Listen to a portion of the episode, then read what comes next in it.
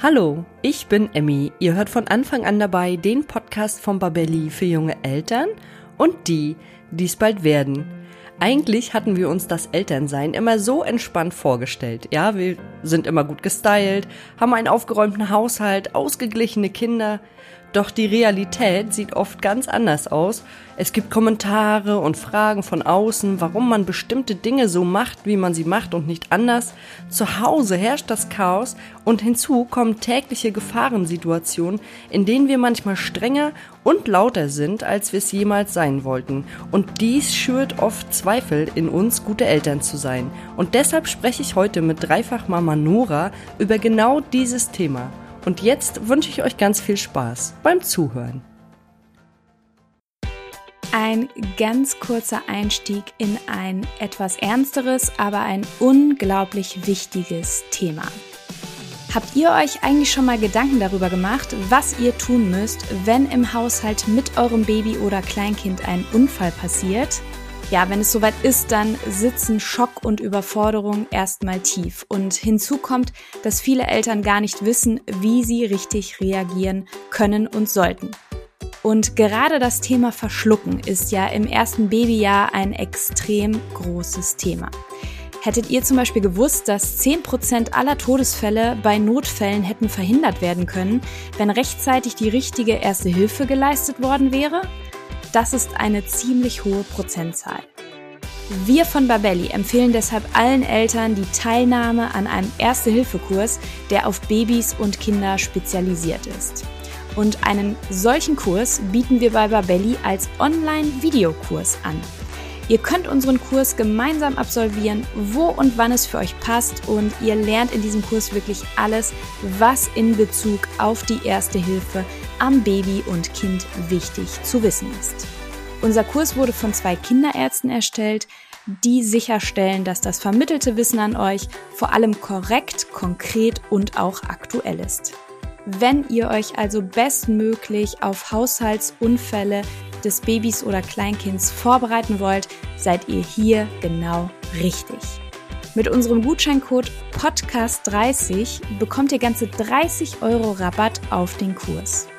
Ihr könnt den Gutschein entweder in der Babelli App oder auch unter kurse.babelli.de direkt einlösen. Ihr findet den Gutscheincode und den Link zum Kurs auch nochmal in den Show Notes zur heutigen Podcast-Folge. Ja, und ich danke euch für die Aufmerksamkeit für dieses so wichtige Thema und wünsche euch jetzt weiterhin ganz viel Freude beim Anhören der heutigen Podcast-Folge.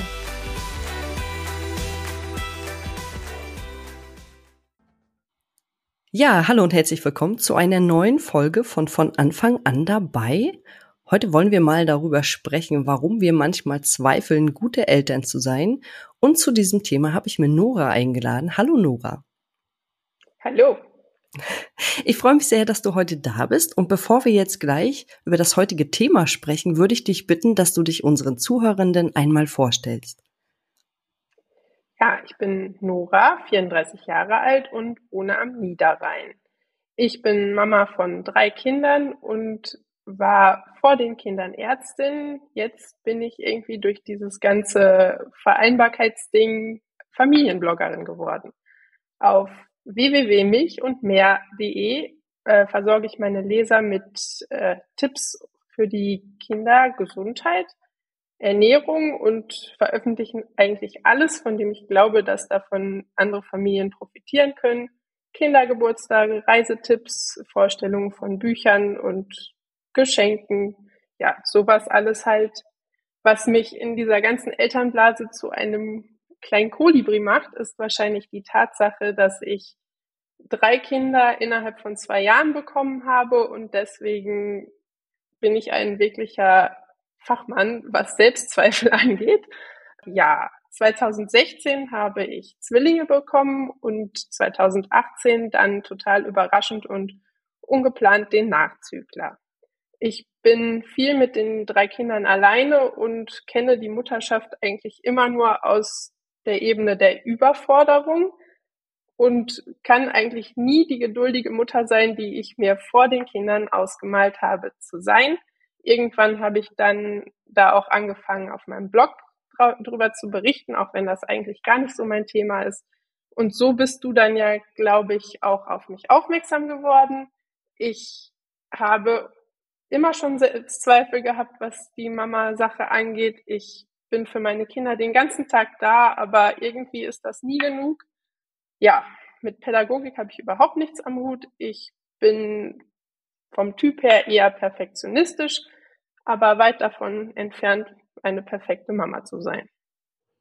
Und genau darüber wollen wir ja heute auch sprechen. Und ich glaube, dieses Wort Perfektionismus ist auch schon so ein kleines Stichwort, denn wenn wir perfektionistisch an die, an das Muttersein gehen, dann läuft das wahrscheinlich immer schon gegen die Wand, weil wir können da einfach gar nicht perfekt sein, weil viel zu viele Sachen manchmal auch dazwischen kommen. Und kannst du dich noch daran erinnern, wann du das erste Mal Zweifel hattest, ob du eine gute Mutter bist?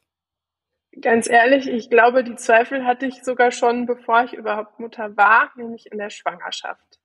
Konkret fällt mir dazu ein, dass ich irgendwann vor der großen Frage stand, ob ich noch als Ärztin arbeiten darf oder ob ich damit, weil ich ja den ganzen Tag mit Krankheitserregern zu tun habe, äh, den Kindern was Schlimmes antue.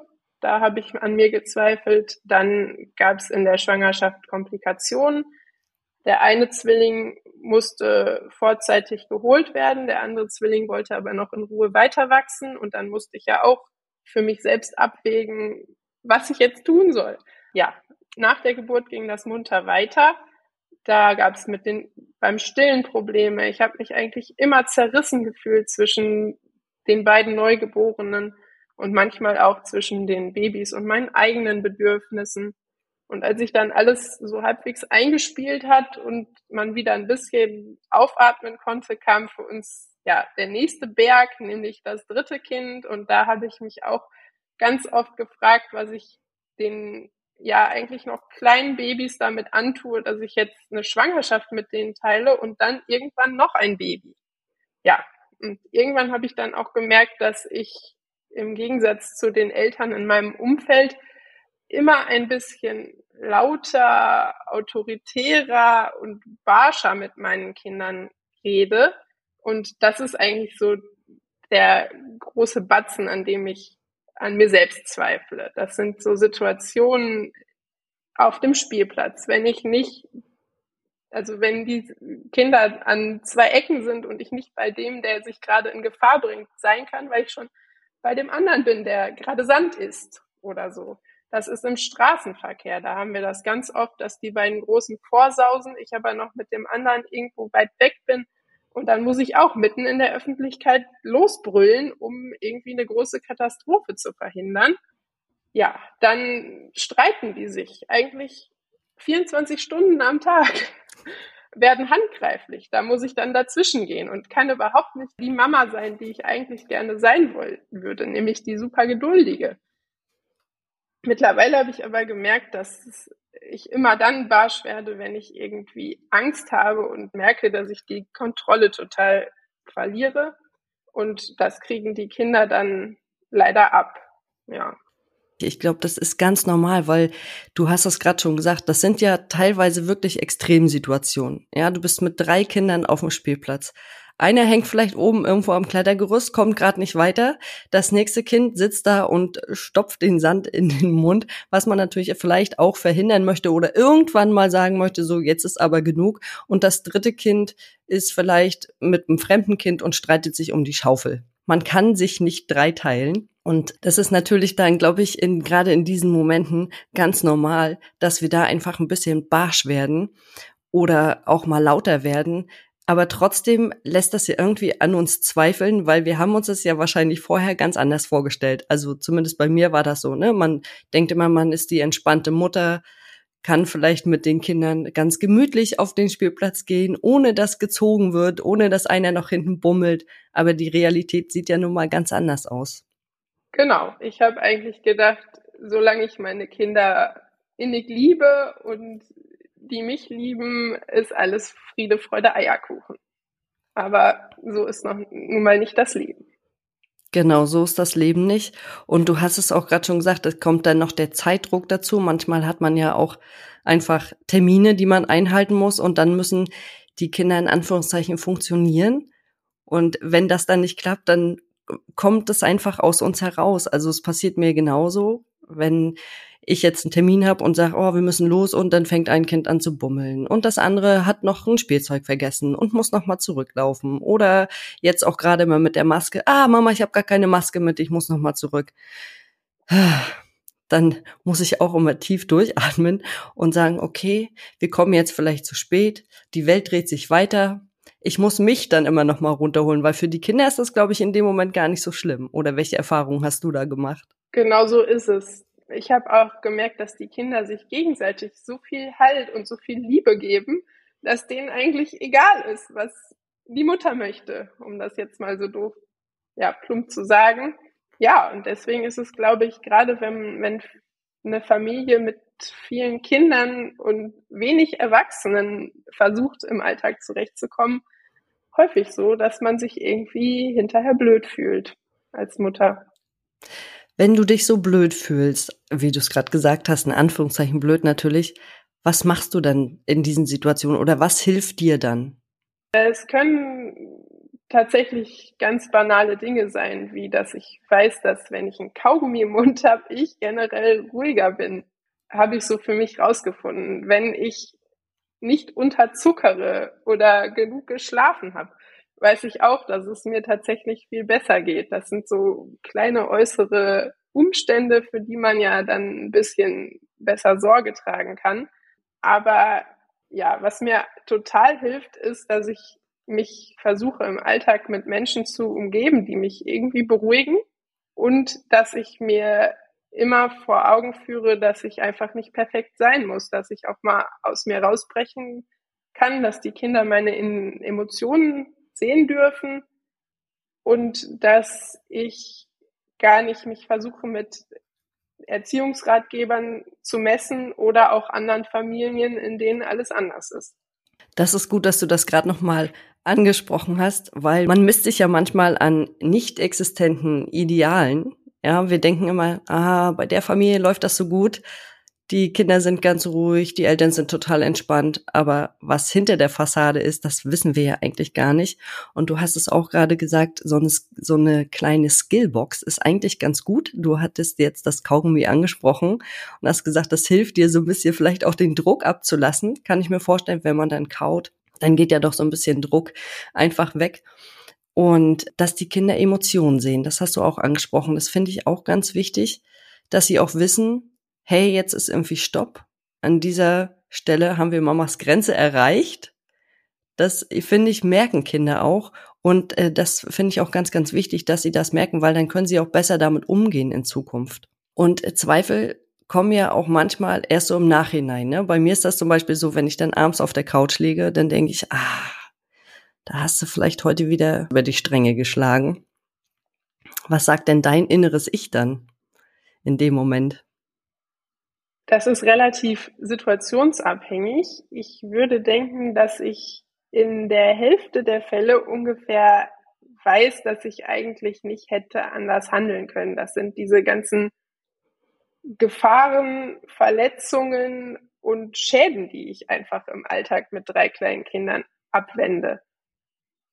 Schließlich möchte ich ja auch, dass keinem irgendwas passiert. Ich möchte nicht in die Notaufnahme müssen mit drei Kindern. Ich möchte, dass es allen gut geht. Und ja, dann weiß ich, dass ich da manchmal einfach eben lauter werde, mich hinterher blöd dafür fühle, aber es richtig war, dass ich blöd war. Ja, so kann man sagen. Ja, und in der anderen Hälfte der Fälle würde ich sagen, dass ich hinterher ein schlechtes Gewissen habe, weil ich weiß, dass ich überreagiert habe, dass ich einfach nur gestresst war, Zeitdruck hatte, K.O. und müde war und deswegen ja strenger war, als ich es eigentlich hätte sein sollen. Und dann weiß ich aber auch, dass ich mich an dieser Stelle bei meinen Kindern entschuldigen sollte und es auch kann. Ganz kurze Unterbrechung von meiner Seite. Ich bin Leonie aus dem Podcast-Team von von Anfang an dabei und diesen Podcast, den gibt es mittlerweile seit 2020 und wir sind unglaublich stolz auf ihn, denn wir stecken jeden Monat ganz viel Zeit, Leidenschaft und Herzblut in dieses wunderbare Projekt. Und wir erreichen damit monatlich über 20.000 HörerInnen. Das ist wirklich eine ganze Menge und trotz unserer großen Hörerschaft haben wir immer noch sehr wenig Bewertung von euch bekommen und das, das darf sich nun auf jeden Fall ändern, denn für uns sind Bewertungen natürlich super wichtig, um damit über Apple Podcasts oder Spotify immer wieder neuen HörerInnen ausgespielt zu werden. Denn unser Ziel mit diesem Podcast ist es, so viele Menschen wie möglich über die Themen rund um die Schwangerschaft, Baby- und Kleinkindzeit zu informieren. Deswegen unsere Bitte an dich, wenn du unseren Podcast magst, dann würde ich mich so freuen, wenn du dir ganz kurz die Zeit nimmst und uns bei Apple Podcasts oder Spotify bewertest. Das geht unglaublich fix mit nur ein paar Klicks und hilft uns schon enorm weiter. Ja, und jetzt geht es auch schon weiter mit der Folge. Ich wünsche weiterhin unglaublich viel Spaß beim Zuhören.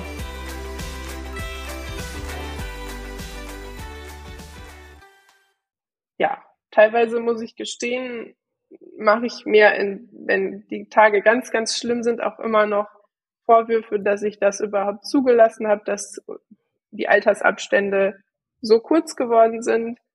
Aber das wird, je älter die Kinder werden, eigentlich immer seltener. Ja, und es wird auch, da kann ich dich auch beruhigen, es wird auch einfach entspannter, umso älter sie werden. Wir haben im Vorfeld schon gesprochen, da hast du gesagt, deine Großen, die sind jetzt schon in die Schule gekommen. Da haben sie auch ein bisschen mehr Struktur und ein geregelteres Leben von außen durch die Schule einfach. Und ich glaube, dadurch wird es nachher schon ein bisschen entspannter. Und du hattest es vorhin auch schon gesagt, äh, die Suche nach Gleichgesinnten ist auch wichtig. Ja, wenn wir uns dann abends nochmal vielleicht mit einer Freundin austauschen und auch den Ballast loswerden, das einmal auch aussprechen können, tut mir immer ganz gut, wenn ich dann höre von der Freundin, Mensch, du, war jetzt vielleicht in der Situation nicht ganz so cool, aber es ging nicht anders. Und ich glaube, das beruhigt uns auch, oder? Wie ist das bei dir? Also mich beruhigt das dann immer, wenn ich dann von außen nochmal so höre, hey, es ist jetzt so gelaufen, du hast dich bei deinen Kindern entschuldigt, die verstehen das auch irgendwann und dann muss man vielleicht auch wieder fünfe gerade sein lassen. Ja, genau so empfinde ich das eigentlich auch. Ich habe definitiv aufgehört, Erziehungsratgeber zu lesen weil ich das Gefühl habe, die spiegeln nie meine Situation wieder, in der ich gerade stecke. Das mag zwar in der Theorie alles super sein, aber in der Praxis fühle ich mich dann eher hinterher noch blöder, weil da eben drin steht, ich darf nicht schimpfen. Das hat mich so gar nicht weitergebracht, muss ich ehrlich sagen.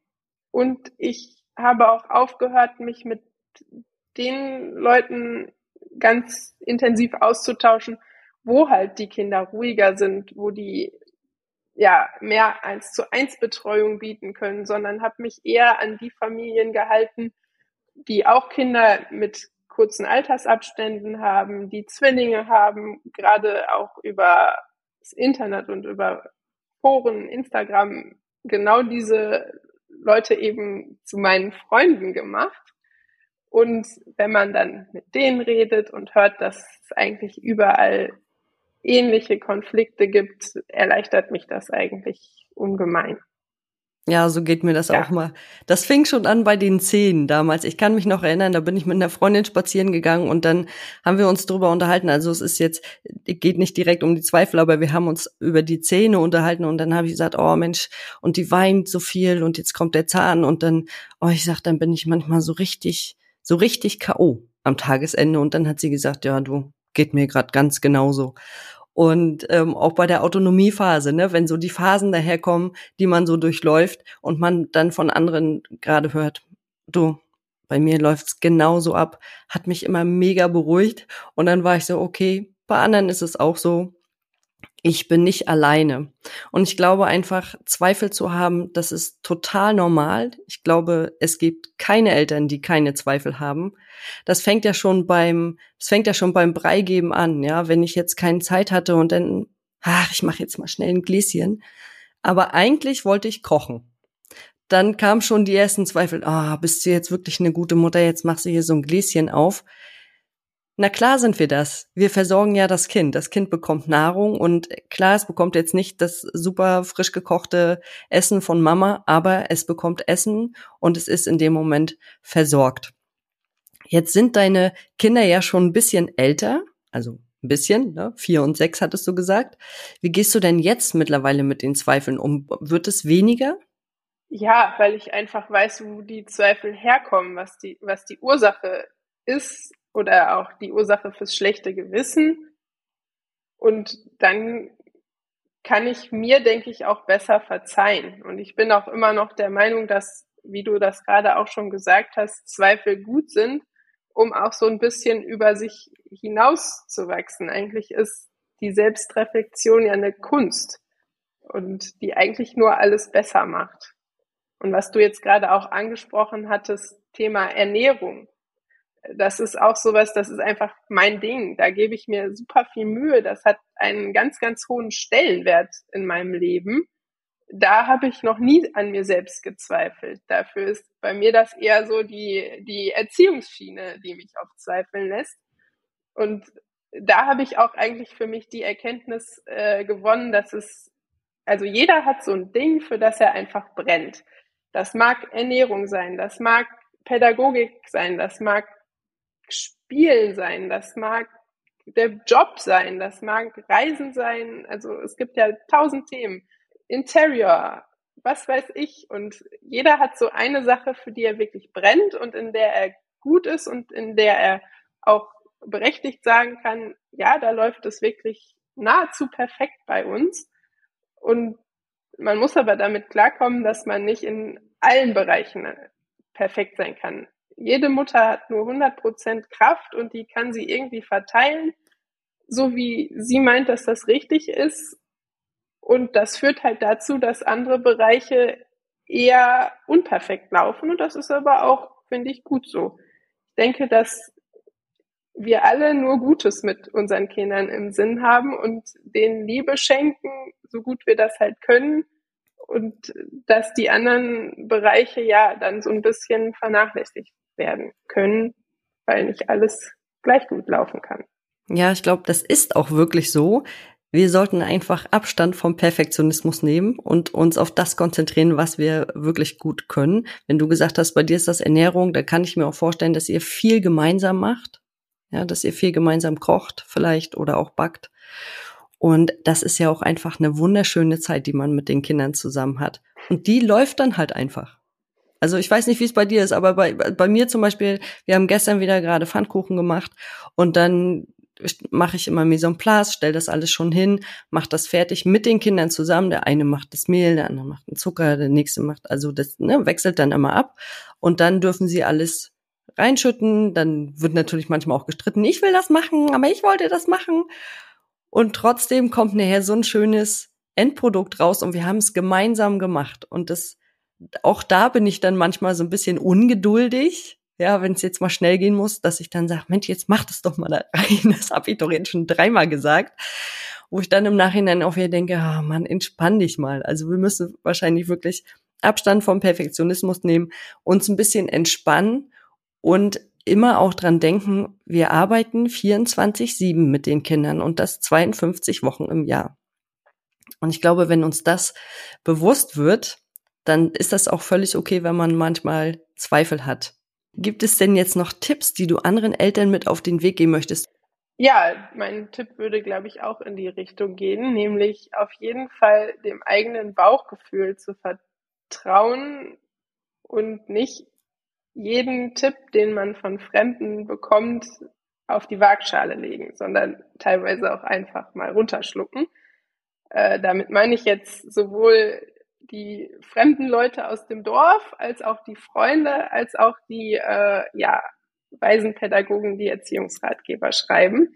Weil manchmal siegt das eigene Bauchgefühl halt einfach auch über die anderen Tipps und Vorstellungen. Und ich finde auch wichtig, das haben wir jetzt auch schon ein paar Mal gesagt, dass man einfach akzeptieren muss, dass man nicht überall perfekt sein kann in allen Bereichen. Und solange man diese eine Sache hat, die man irgendwie so für sich auserkoren hat, in der man dann vielleicht ein bisschen mehr gibt als in den anderen, glaube ich, ist das eine ganz gute Mischung. Und auch wenn, wenn diese Sache irgendwie was ganz Banales ist, wofür, worauf man jetzt nicht auf den ersten Blick kommt, bin ich sicher, dass die irgendwie in jedem schlummert. Ja, das war nochmal ein sehr, sehr schönes Schlusswort. Dann danke ich dir erstmal für das heutige Gespräch, Nora. Und deine Seite werden wir natürlich nochmal in den Shownotes verlinken. Dann können auch alle Zuhörenden nochmal auf deine Seite gehen. Mich und mehr.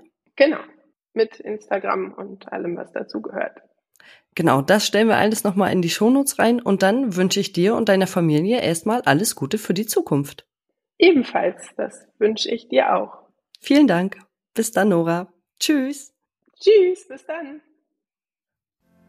Das war der heutige Podcast zum Thema, warum wir manchmal zweifeln, gute Eltern zu sein. Zweifel gehören einfach dazu und ist auch, wie Nora das sagte, eine Art der Selbstreflexion. Das ist natürlich total wichtig, denn aus dieser Selbstreflexion können wir einfach für die kommenden Situationen viel lernen und es dann vielleicht einfach anders machen. Und wir sollten einfach auch unsere Leistung als Eltern anerkennen. Wir leisten nämlich Großartiges und das rund um die Uhr 24-7, 52 Wochen im Jahr, bis unsere Kinder groß sind, beziehungsweise so lange, wie sie uns brauchen. Und wenn euch der Podcast gefallen hat, dann abonniert ihn bei iTunes, Spotify oder wo immer ihr unseren Podcast hört, um keine neue Folge mehr zu verpassen.